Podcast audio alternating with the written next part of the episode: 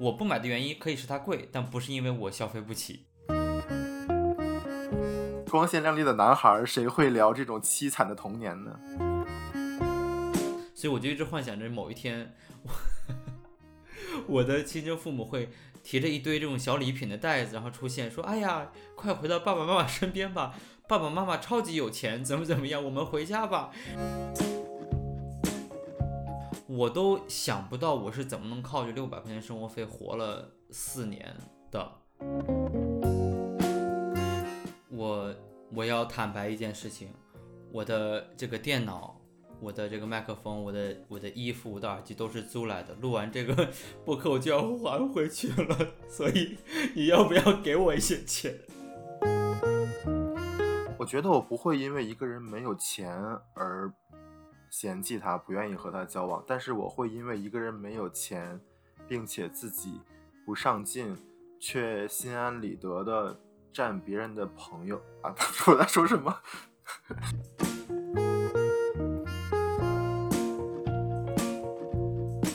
偶尔感到困惑，但经常没有答案。大家好，我是愁哥。大家好，我是阿路。欢迎收听这一期的没有答案。那本期内容呢，我们聊的是关于钱的话题。我刚刚从一趟旅途回来，我们几个朋友一起去苏格兰高地自驾玩了一圈。因为是自驾游，所以很多时间我们都会在车里面。大家就天南地北的聊着，不知道从什么时候开始，我们的聊天话题已经从窗外的风景变成了各自的经济生活，买房的买房，买车的买车，投资的投资，感觉大家都是把自己的经济安排得很好的人。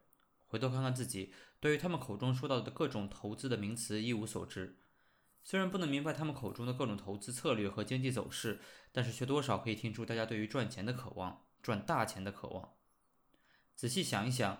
我的身边好像没有一个朋友可以神情严肃地说出“我不爱钱”这几个字。我们的生活中都对钱有着很大的依赖，但是程度又各有不同。今天我们想聊一聊我们两个对于钱的态度，或者换句话说，就是我们来坦白一下我们有多爱钱。嗯，今天的这个引言字数可真多呀！感觉感觉这个现现在已经有了一个展示自我才华的机会，就逮住这个机会不放手，要要写出一个小说来。来吧，我们现在开始自我剖析，说你有多爱钱。你都没有问我是不是一个爱钱的人。我们录这个节目不就已经是已经假定对方都是爱钱的人了吗？啊，那我我确实也是。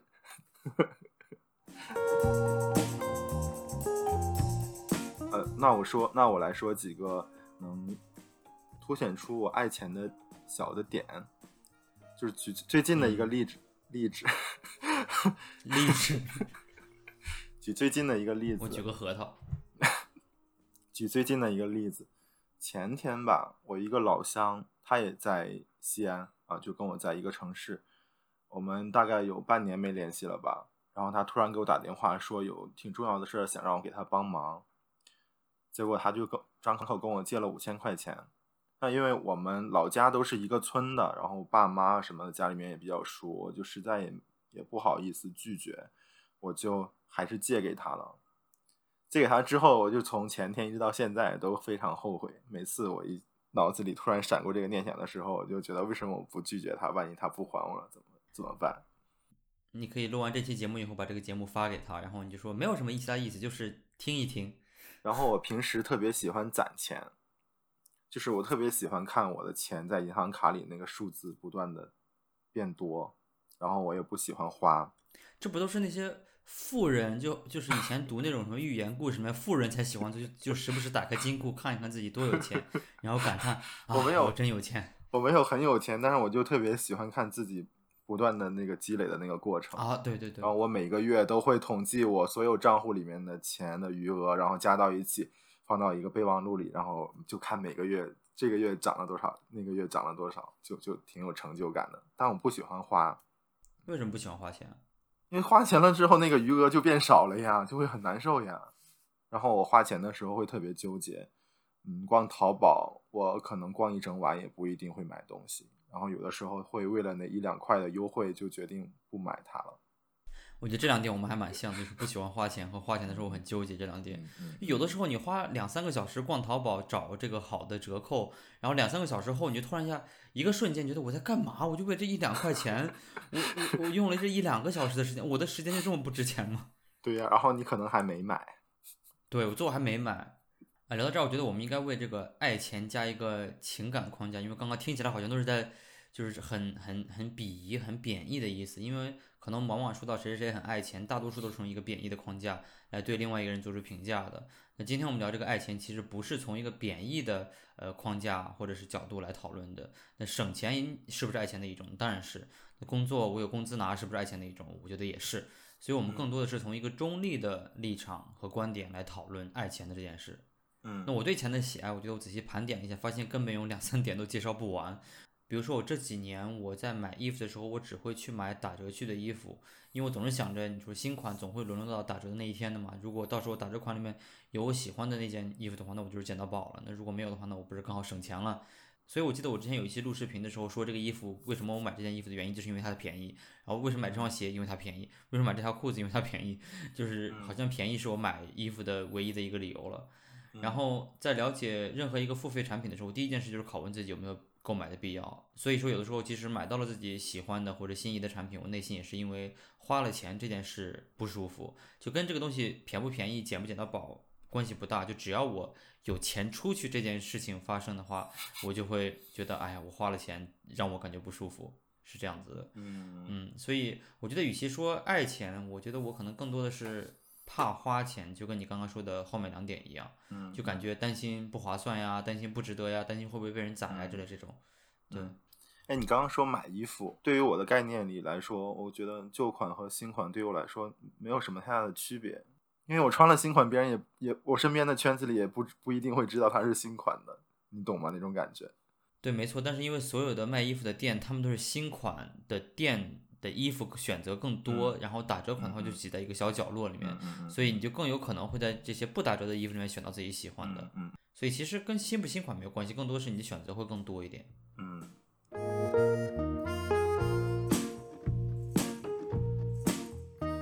那所以说了这么多，你应该也是承认自己是一个爱钱的人吧？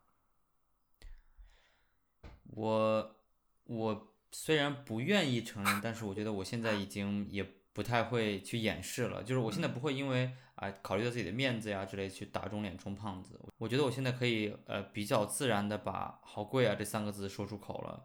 因为我以前身边有拿着一百块钱生活费却过着五百块钱品质生活的那些人，那这样的代价就是他需要不断的去撒谎和借钱来维护自己呃比较呃这个富裕的这个人设。我觉得太累了，就坦坦荡荡做一个普通人就挺好的。就我不会因为一个奢侈品的包打到一万块钱，觉得哇哦真便宜买它。就我还是会觉得一万块钱很多，就是可以吃多少顿嗯烧烤，又又绕回到上一期的话就，可以吃多少顿烤肉了。那虽然说我现在可以说得出来一万块钱太贵了这样子的话，但我觉得我还是说不出口我消费不起奢侈品这样子的话。就前面和后面的区别就是，我如果说后面这句话的话，就让人自己感觉还是一个穷鬼，自己内心还是一个穷鬼。就我不买的原因可以是它贵，但不是因为我消费不起。你这个让我想起来，假如有的时候我们去买买衣服哦，然后到店里面就特别喜欢的衣衣服试了好久，然后人家一说价格，假如一千多块钱，哎，你这衣服有个线头，哎呀，我觉得其实也没那么好看，它这个腰上的剪裁也不是很好，反正反正这些这些借口来回换呗。我再看那如果是我的话，如果是我前两年，我可能就会，我可能就会硬着头皮把它给买下来了，就不太好意思把自己表现的那么那么穷酸的感觉我好像记得你有过这种经历是吧？你买了个几千块钱的一个外套，啊，没有一就一千多块钱，我当时我还跟你说你那个外套真丑。可是我当时就是不太好意思拒绝，这是原来，但现在我就变了，现在我就会很直白的笑一下说，哈哈啊太贵了，那我不买了，换一个，我就会我就会直接这么说哈，哈哈，你哈哈哈哈的目的是什么？那就大概就是这样嘛，就是还是会觉得有一点点尴尬，但是我还是会逼着自己把这句话说出口，因为不然最后买单的就是自己。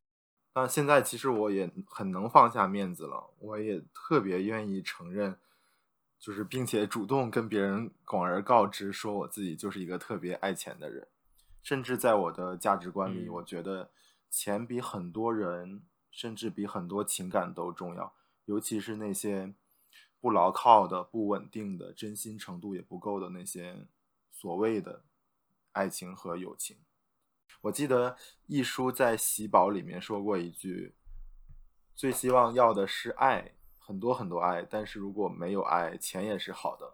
听起来可能有一点毒鸡汤吧，但是我现在也确实觉得很多人和很多感情还不如钱来的实在呢。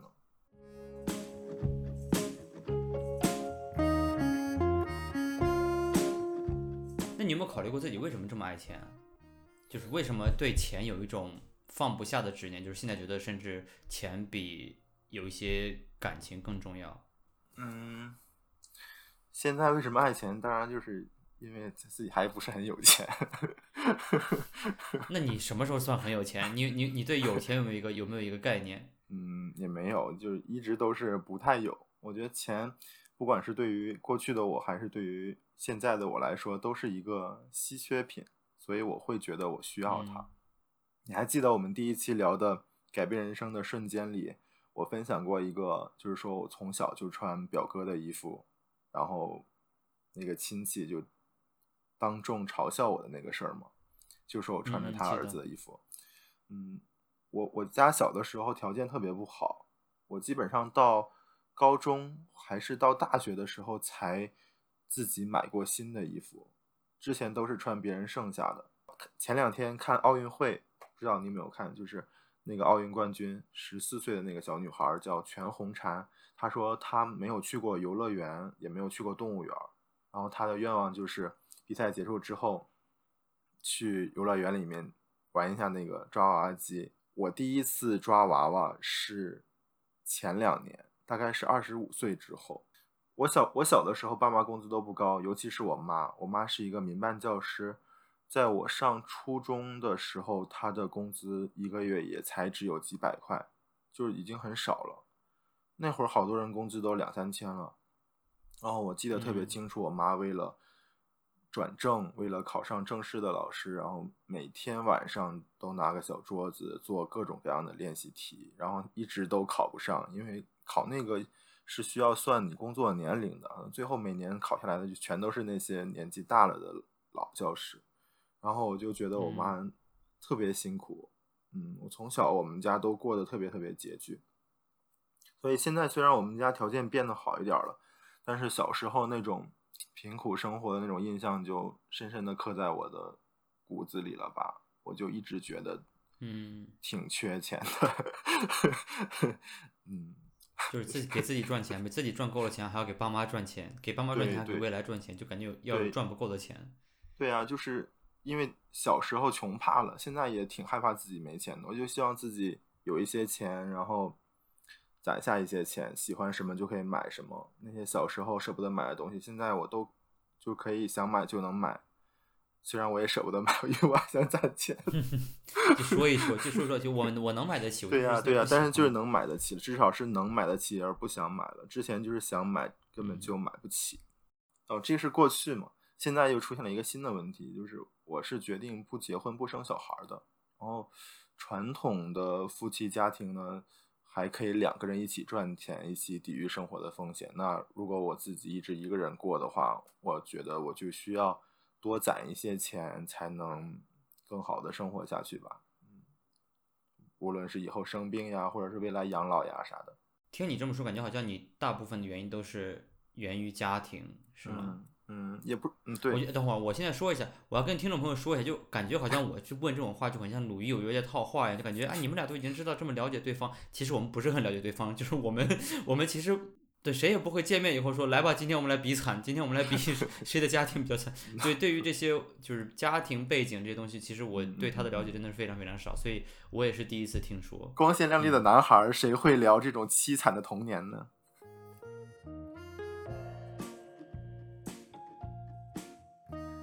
那我觉得我对钱的喜爱的原因，不能说全部像你那种源于家庭吧，但我觉得肯定也多多少少有一种关系。小时候可能看这种各种各乱七八糟的这个电影看的比较多，就经常幻想着有一天我的亲生父母会突然出现，就是就像那以前你说以前会有很很多这种狗血剧，就是就是突然出现一个亲生哥哥，突然出现一个亲生爸爸妈妈这种，然后我就幻想着有一天我的亲生父母会出现。我第我第一印象是那个粉红女郎。最后那个哈妹不是什么别国的公主吗？啊，是吗？我我我已经忘记了，但我记得我记得小时候好像经常有这种类似的情节出现，所以我就一直幻想着某一天，我的亲生父母会提着一堆这种小礼品的袋子，然后出现说：“哎呀，快回到爸爸妈妈身边吧，爸爸妈妈超级有钱，怎么怎么样，我们回家吧。”然后我小时候真的就是已经就陷入到。就是好几周这个思考当中，就我到时候要不要拒绝他们呢？因为我真的很想去一个更有钱的家庭。这一期内容请发给你妈听一听，然后不要发给我妈听。然后我妈就把亲生爸妈的这个这个信息发，这个联系方式发给了。没有没有没有，反正当时小时候就特别特别就幻想，如果如果真的他们有一天就是更有钱的亲生父母出现的话，我会不会拒绝他们？我甚至就脑补出来他们的房子是怎么样的，就肯定是一个 很大的一个别墅。有超级多房间，有几个佣人呢？有多少草坪啊？我可以在草坪上面 奔跑啊、玩耍，就就就这种细节方面，我都已经开始在在规划。然后有时候我跟我爸妈吵架以后，我在房间里面特别生气嘛，生闷气。我想说，这个时候如果我的 亲生爸妈来跟我让我跟他们走的话，我一定就是头一扭我就走了，我连再见都不说的。就那时候比较小，比较比较在生气的时候会这么想。然后后来我就觉得身边就开始有一些。就相比来说吧，日子过得比较好的朋友和同学，就他们不像，呃，我理解中的富二代，就他他们不是我们理解中富二代那种，就是要什么有什么那种感觉。但是就是他们可以穿更多更流行的衣服呀，比如说电子产品之类，他们也会更齐全一点，就很羡慕。然后他们每周的生活费也比我多。说到生活费，我真的要说一下，你 现在反正已经过去这么多年了，你大学时候生活费是多少？我估计好像是一个月一千五吧，还是多少？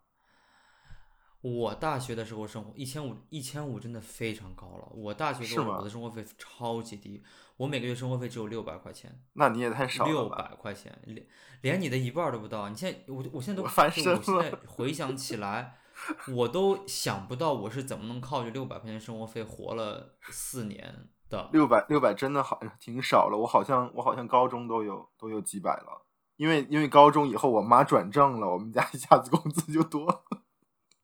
对，六百真的很少，六百就少到什么？就我只能在食堂吃饭，偶尔偶尔去外面的就下个馆子，然后真的就是因为我们宿舍是不用掏水电费之类的嘛，哎用掏，但就是呃开始不用掏，所以六百块钱就几乎你自己纯纯去支配的这种这种钱。我真的觉得非常少，然后身边有人他们会有，比如拿了一千多、两千多的生活费，我就已经很羡慕了。但因为我六百真的很少，就所以到现在我都耿耿于怀。然后 就因为我自己的这个日子过得一直不是很就是随心所欲啊，像别人也想买什么就买什么这种的，所以我就很羡慕身身边那些朋友圈什么晒购物呀、晒美食啊、晒旅游之类的人。我觉得他们的这种自由和快乐，感觉很大一部分程度上都是因为他们的金钱带来的。我觉得现在你也是经常出去旅游、出去玩的人，只是你不用朋友圈了而已。大哥，但是我不，我从来不晒的。就是你，你可能知道我出去玩，是因为我们在群里面，我告诉你，我说我接下来我要出去旅游。但是如果你是在任何一个其他地方的话，你都不会知道我出去玩的。嗯，被你这么一说，我好像真的发现，就是我我没有欲望，我也很排斥去跟别人分享我这种买什么东西啊，去玩了什么东西啊。我觉得现在我这么一想，可能是因为我不想让。别人像我像当年那样的我的那样的人，感觉就是有压力。哇哦，真是很高尚呢！哇，一下就把自己这个一下就把自己的这个人设，一笑这个人设就高了起来，有没有？现在就是一个为别人着想的的一个人设了。我们虽然很爱钱，但我们打心底觉得钱是真的是重要的吗？觉得是呀。对呀，不然呢？我觉得也是，因为我我我问这个问题的原因，是因为就可能你是因为大家都想赚钱，大家都想有钱，所以我也想赚钱，我也想有钱。但打心底你可能不认可钱的作用，但我觉得我是真的认可钱的作用，因为有钱你确实就是实打实的，你真的可以去去很多地方啊，你可以出去玩，你可以坐飞机，你可以去旅游，去好去住好酒店，吃好吃的东西，买更多东西，做更多的事情。没有钱的话，就这些什么都做不了。所以就我后来开始安慰自己，哎有钱买不到快乐呀，但是。我每次刷到有钱人的朋友圈，看到他们有什么新的快乐之后，我的心就一沉。什么有钱人快乐不快乐我不知道，但是我看他们朋友圈，我就一点都不快乐。我听过这样一句话，就是说，你之所以会说有钱买不到快乐，是因为你还不足够有钱。你没有钱，对。而且而且问题是我们说没事，你有钱你买不到快乐。有钱人也会对更有钱的人说：“没事，你有钱你买不到快乐。”就这个，这是一个这个圈子是没有没有尽头的吧？我觉得有钱是相对的。嗯，对。对，说到这个有钱是相对的，我觉得我就是最近特别深有感触。我觉得在国内，我经常会有这种啊，我觉得我钱不够的原因，是因为大家经常会去分享啊，我做了什么，我买了什么，我我我有什么样的体验，然后就会让你觉得我也想要有。但是我觉得现在来到英国以后，我就慢慢发现了更多就是不同的生活方式吧。嗯，我当然还是觉得钱很重要，我当然还是很喜欢钱。要是没钱的话，就回家了。呃，但是我就我看到就是人和人交往的时候有更多的可能性，大家聊兴趣爱好，然后聊喜欢的电影之类的，就聊这些话题的时候。就是跟这个人有没有钱是没有关系的。我跟你聊都聊我们最近看这个电影，我跟你都聊嗯看书，我跟你都聊做饭，这个是跟我们有没有钱没有关系的，我们都可以聊得很很开心。所以我就觉得你没有钱也能够说出让别人称赞的观点。我以我以我以为你想说你在国内的时候，就是大家经常比，然后让会让让你意识到自己有钱或者没钱，然后你去了国外之后，你并没有朋友，就没有人跟你比了。没有，其实也可能是因为我在这边，你你真的别说，我在这边真的也遇见过有钱人，真就是在这边遇见有钱人的几率真的高很多，而且他们真的就用我的观点来看啊，就是你怎么能这么有钱呢？你指的是呃英国的人，还是说我们中国人过去的？我来这边，我看到有有人有留学生就是穿就是易水的奢侈品啊，什么潮牌啊之类的，就就我当时就看我说。我一个月生活费才六百，来英国你我连吃超市都活不下去的，我你你你这还一身奢侈品之类的，然后你还觉得一个包什么打了个一个一个奢侈品包打了个八折，你觉得啊简直是捡到宝白菜价，说白菜有那么贵吗？所以我觉得就真的不能比。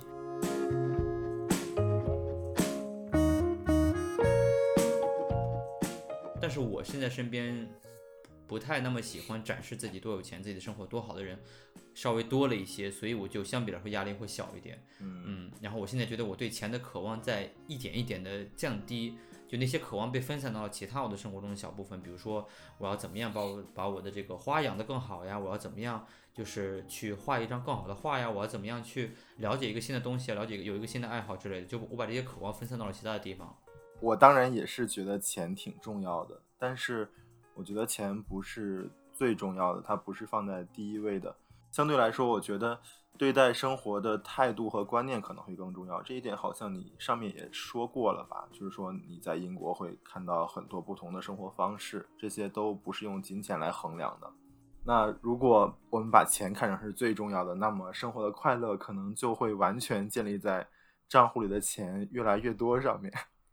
这不这不这不就是你刚刚说你自己的 你自己在做的事情吗？你就总在关注自己的账户里面钱够不够多。我我我不完全是这样的人啊，我就是举一个小例子，就是你把金钱你你把快乐建完全建立在账户里面的钱越来越多这件事儿是特别困难的，因为你赚钱总归是要花的，就是为赚赚钱，其实大家还是为了享受生活嘛。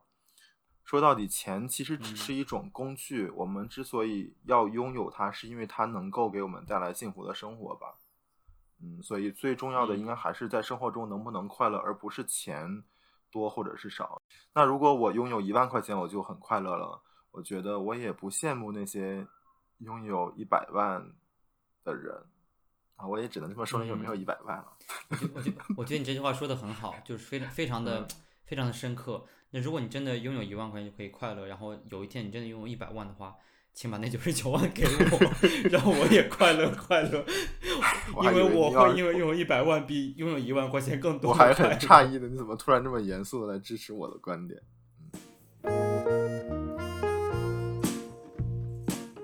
那如果有一天你真的拥有了一百万的积蓄，那你还会跟拥有一万块钱积蓄的人来往？就你会不会跟？没有钱的人来往，跟他们做朋友，跟他们有更深层次的交流之类的，还是觉得不想浪费你的时间，你只想跟更有钱的人。好，那我就把这个问题简化一下，就是说我愿不愿意跟没有钱的人做朋友，是吗？是这个意思吗？嗯嗯。我觉得我不会因为一个人没有钱而嫌弃他，不愿意和他交往，但是我会因为一个人没有钱，并且自己不上进，却心安理得的占别人的朋友。啊！我在说什么？占占 占别人的朋友？你在说到什么？我我太太那个这个定语太长了，就是就占别人便宜嘛。对，嗯，你不会因为一个人没有钱不跟他交往，但是你会因为一个人没有钱却喜欢占别人便宜而拒绝跟他交往。我我要坦白一件事情，我的这个电脑、我的这个麦克风、我的我的衣服、我的耳机都是租来的。录完这个 播客我就要还回去了，所以你要不要给我一些钱？这就是我刚刚说的那个我不愿意交往的那一类人，就是我可以主动发现他的困难，我愿意主动去帮他，但是如果他特别不自觉的来跟我张口，我就会特别嫌弃他。所以你也能应该能理解我的意思嘛？我就是说，朋友之间应该是互相给予的，没有谁应该是单方面付出的，或者说不仅仅是朋友，所有的感情其实都是这样的。我觉得，嗯，我可以，我可以，我可以理解。我觉得我也不会因为这样跟一个感觉好像我们俩现在说的是就是坐拥千亿资产的人在再去评论这些 平头百姓，谁知道？就我们已经开始在内内卷其他的没有钱的人了，谁知道我们也其实也就是没有钱的人，嗯。我觉得我不想让自己听起来太圣母，就反正我就觉得我不会，我不会因为这样拒绝跟一个人交往。就如果我感受到我身边有朋友经济条件不是很好的话，就或者是没有我好之类的话，我会下意识的让我自己记住这一点，就是在条件允许的情况下，就是花钱的时候会稍微照顾一下。就比如说，呃如果大家都说一块去一个很贵的地方唱歌呀，或者去一个很贵的地方旅游啊之类，然后在其他经济条件比较好的人，他们都说投投了同意票之后，那我可能会。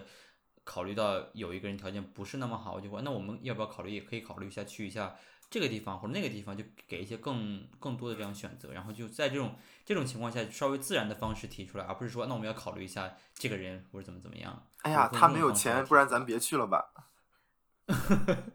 要不就把他踢出去吧，我们去就好。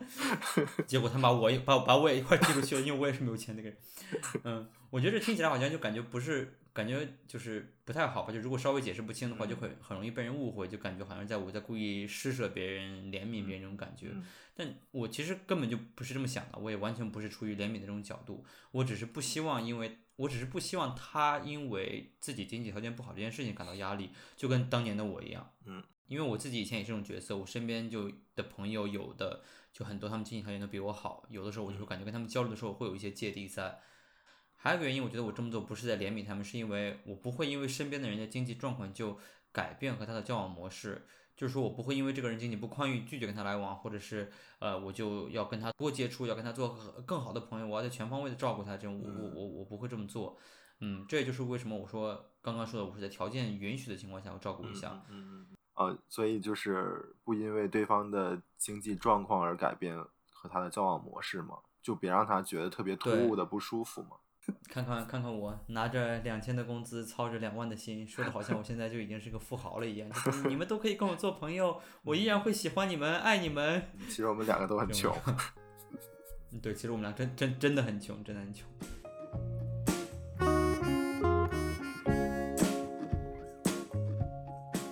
穷归穷呢，我们也不能就认定自己一辈子都这么穷，对吧？我们要要畅想未来，就如果有一天我们真的有一百万的话。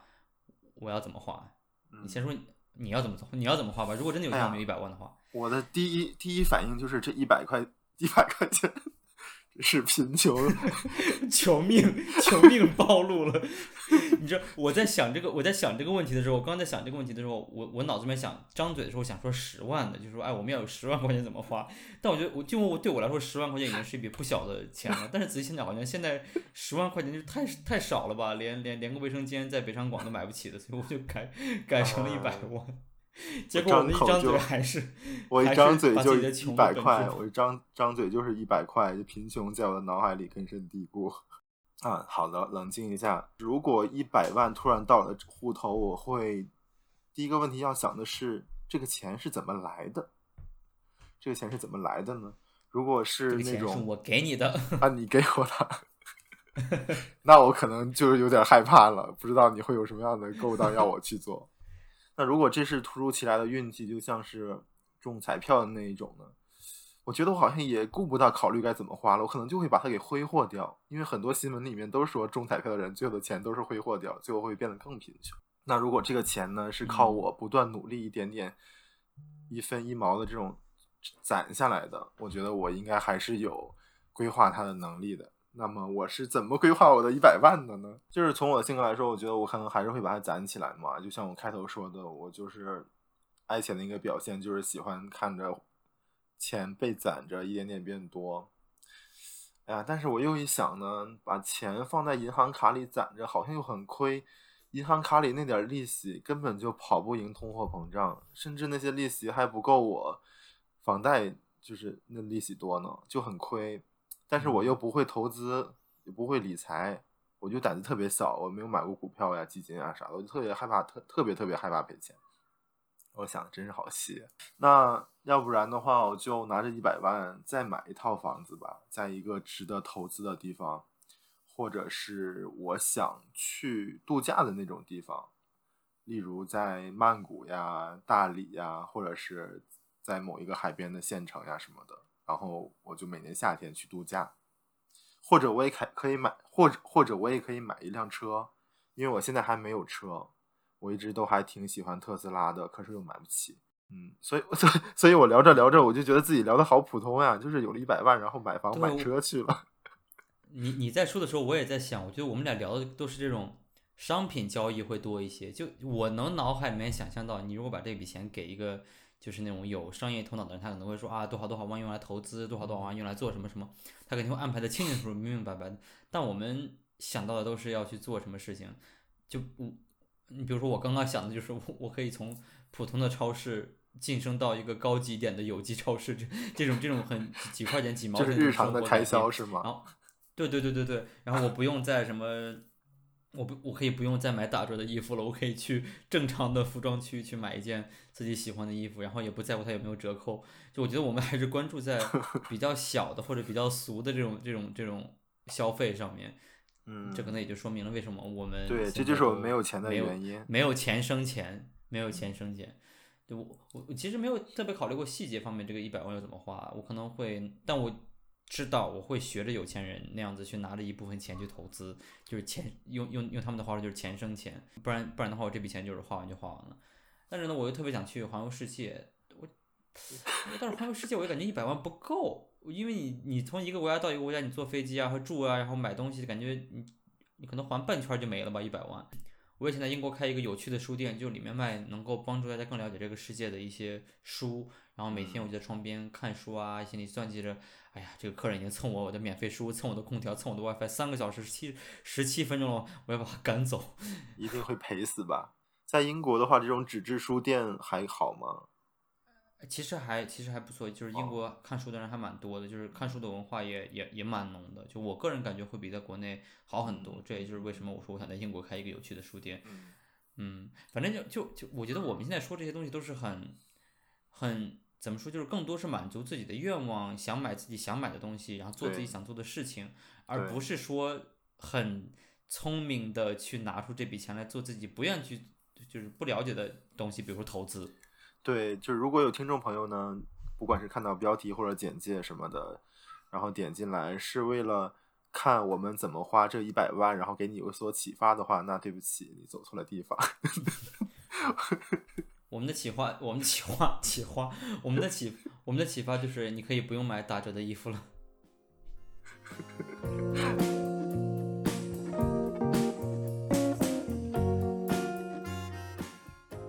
那你说，如果反过来，如果我们真的就是现在在跌落谷底，银行的账户清零的话，要怎么办？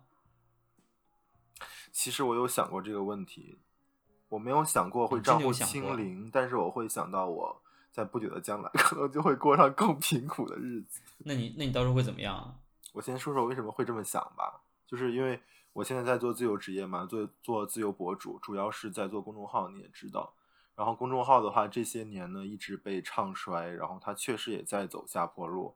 现在我们我能接到的广告也已经越来越少了。然后我就在想。如果有一天公众号就真的黄了，我赚不到钱了，那我就会从一个光鲜亮丽的博主变成一个啥也没有的普通人。你现在光鲜亮丽吗？相对来说吗？光鲜亮丽吗？你那啊，对啊，那你说那个时候我该怎么办呢？我也没有社会经历，我也没有在职场里待过太久，然后我年纪也大了，我肯定找不到一个，就是我肯定找不到一个我心仪的工作，甚至我能找到的工作可能都没有我当初。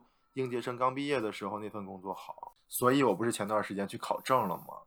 我就考了那个二建的证，我想着就是自己有一些职业证书，说不定以后就有一些其他的出路，或者我在还有在想，嗯，趁着公众号还没黄，有自己有一些粉丝，我要不要做一个实体的什么店铺呢？这样可以线上线下可以呼应，或者是在自己三十五岁之前，呃，要不要再去考一个公务员呢？至少体制内的工作还是比较稳定的，对吧？虽然收入没有那么多，所以呢，就是我有一直在想这些，嗯，我觉得我自己也应该学会坦然的接受生活的现状吧。然后我就不停的给自己心理暗示，就是说，虽然过上了穷日子，但是只要好好调整好心态，只要自己的家人、自己爱的人，还有好朋友们他们都在，然后我的穷日子也能过得很幸福、很快乐的。你觉得呢？嗯，反正到时候就应该要很多的这种心理安慰。我跟你相比的话，可能区别就在于我确实经历过没有收入的日子。就你知道，我当时在一个人住的时候，那段时间其实我是没有收入的。当时那一年，因为我是在为我来英国读书的学费攒钱嘛，就一直在有刻意的在省钱。就期间虽然就是过得可能没有那么那没有那么滋润，但我觉得那个时候我跟自己走特别近，就我会关注自己的身体变化呀、心情波动啊等等，而不是而不只是我能够怎么样去赚到更多的钱。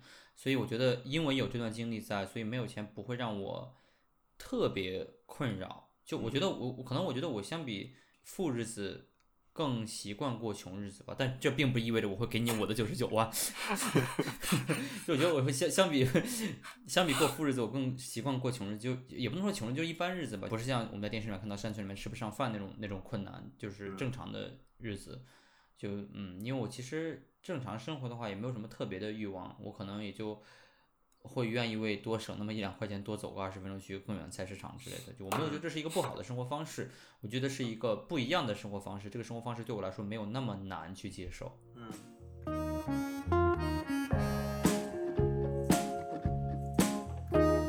那最后的话，我就我们可以聊一下，作为我们两个对吧？对这个两个穷人爱钱如命吧，就非常爱钱的两个人，我们有没有什么省钱的小技巧？那我给大家分享两个。省钱小技巧是跟购物有关的，其中有一个小技巧是，有一次我陪我师姐逛街的时候，她告诉我，就是我们在逛街的时候，经常会看到这个东西自己穿上也很合适，那个东西穿上也还不错，就是都可以买的这种情况。那遇到这个时候呢，就先不要买。我师姐跟我说，要等你看到某一件衣服，然后你觉得特别。经验就一种哇，它真特别。然后等你逛了好几家店，心里面还会纠结要不要买那件衣服，对它一直对它念念不忘的时候，它才是你应该 买的那一件儿。嗯，所以嗯，就是这这个，我觉得这个方法其实还挺好用的。虽然它听起来好像就有点点玄学，就是有点不太好总结，但是真的还挺好用的。然后呢，还有一个小技巧，就操作性会更强。是我在网购的时候有一个习惯，就是我会去看评论，尤其是去看带图片的评论，就是看大家的买家秀。一般情况下，不管卖家秀再好看的鞋子或者衣服，只要你看一眼买家秀，你肯定都不会再想买了。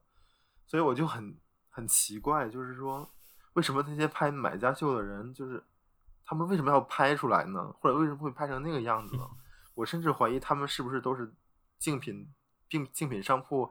拍的一些黑子吧，就是因为基本上我看到的所有买家秀全都是拍的特别特别难看的。我看了之后就觉得怎么会拍照水平这么差，还过还要发上来，就是是不是也太自信了？拍成这样子还好意思上传？我说这些话会不会就是打击到一些 经常拍买家秀的人？但但是真的就是你你对你在你在你侮辱侮辱警告。没有没有没有没有那个意思，我就是单纯觉得很好奇，就是为什么买家秀全都那么难看呀？就不管我喜欢什么东西，只要我看一眼买家秀，我肯定都不会再买了，就是特别特别省钱。嗯，我觉得我的技巧跟你刚刚说你师姐那个技巧有点像，就是我大学的时候，因为可能因为生活费真的很少，所以我买东西的时候就会问自己，我今天不买这个东西会不会死？如果答案是不会的话，那我就不会买。那但是这个方法，所以。当时这个方法真的让我就抑制住了很多次这种冲动消费，我放回去了很多的这种饼干呀、零食啊之类的。当然也架不住，如果你饿着肚子去超市的话，就总是还是会买一堆。所以我的第二个技巧就是不要饿着肚子去超市，真的千万不要饿着肚子去去，千万不要饿着肚子去超市。同理，也不要光着屁股去商场。这俩东西你能放一块儿说吗？这俩东西是一个意思吗？一样呀，饿着肚子就需要吃东西嘛，光着屁股就需要买衣服嘛。但是你更有可能饿着肚子去超市，你不可能光着屁股去商场啊！你你不要把我这个话题带跑偏好不好？然后，对，千万不要饿着肚子去超市，因为你，哎哎千万不要饿着肚子去超市，吃饱了去，越饱越好。你撑到快吐了的这种情况下的话，你去超市，你肯定巴不得自己，你肯定就巴不得买好自己本来想买东西，然后就赶紧逃出去的这种感觉，这种是最好的。希望大家能够善用我们的省钱小妙招，尽快攒尽快攒出属于自己的一百万，然后分给我九十九万。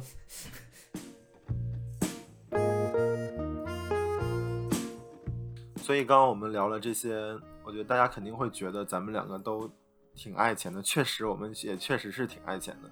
可是我仔细又想了想，我真的很爱钱，但是我也没有那么爱钱。我知道钱很重要。它是帮助我过上幸福生活的一个工具和手段，但我同样也知道钱没那么重要，因为生活的目的于我而言，应该是过得幸福和快乐，而不在于银行卡里的那个数字该有多少。这也是我今天想和大家分享的一个小道理吧。如果你有一百万的话，你会怎么花呢？可以留言来告诉我们。你也可以在小宇宙、喜马拉雅、网易云音乐。搜索没有答案，收听更多往期节目。最后，如果你有什么对节目的意见或者建议的话，也可以在微博和微信公众号找到我们。在微博上搜索“不学无术我也发愁”，在微信公众号上可以搜索“阿鲁先生”。那今天就这样了，我们下期见，拜拜，拜拜。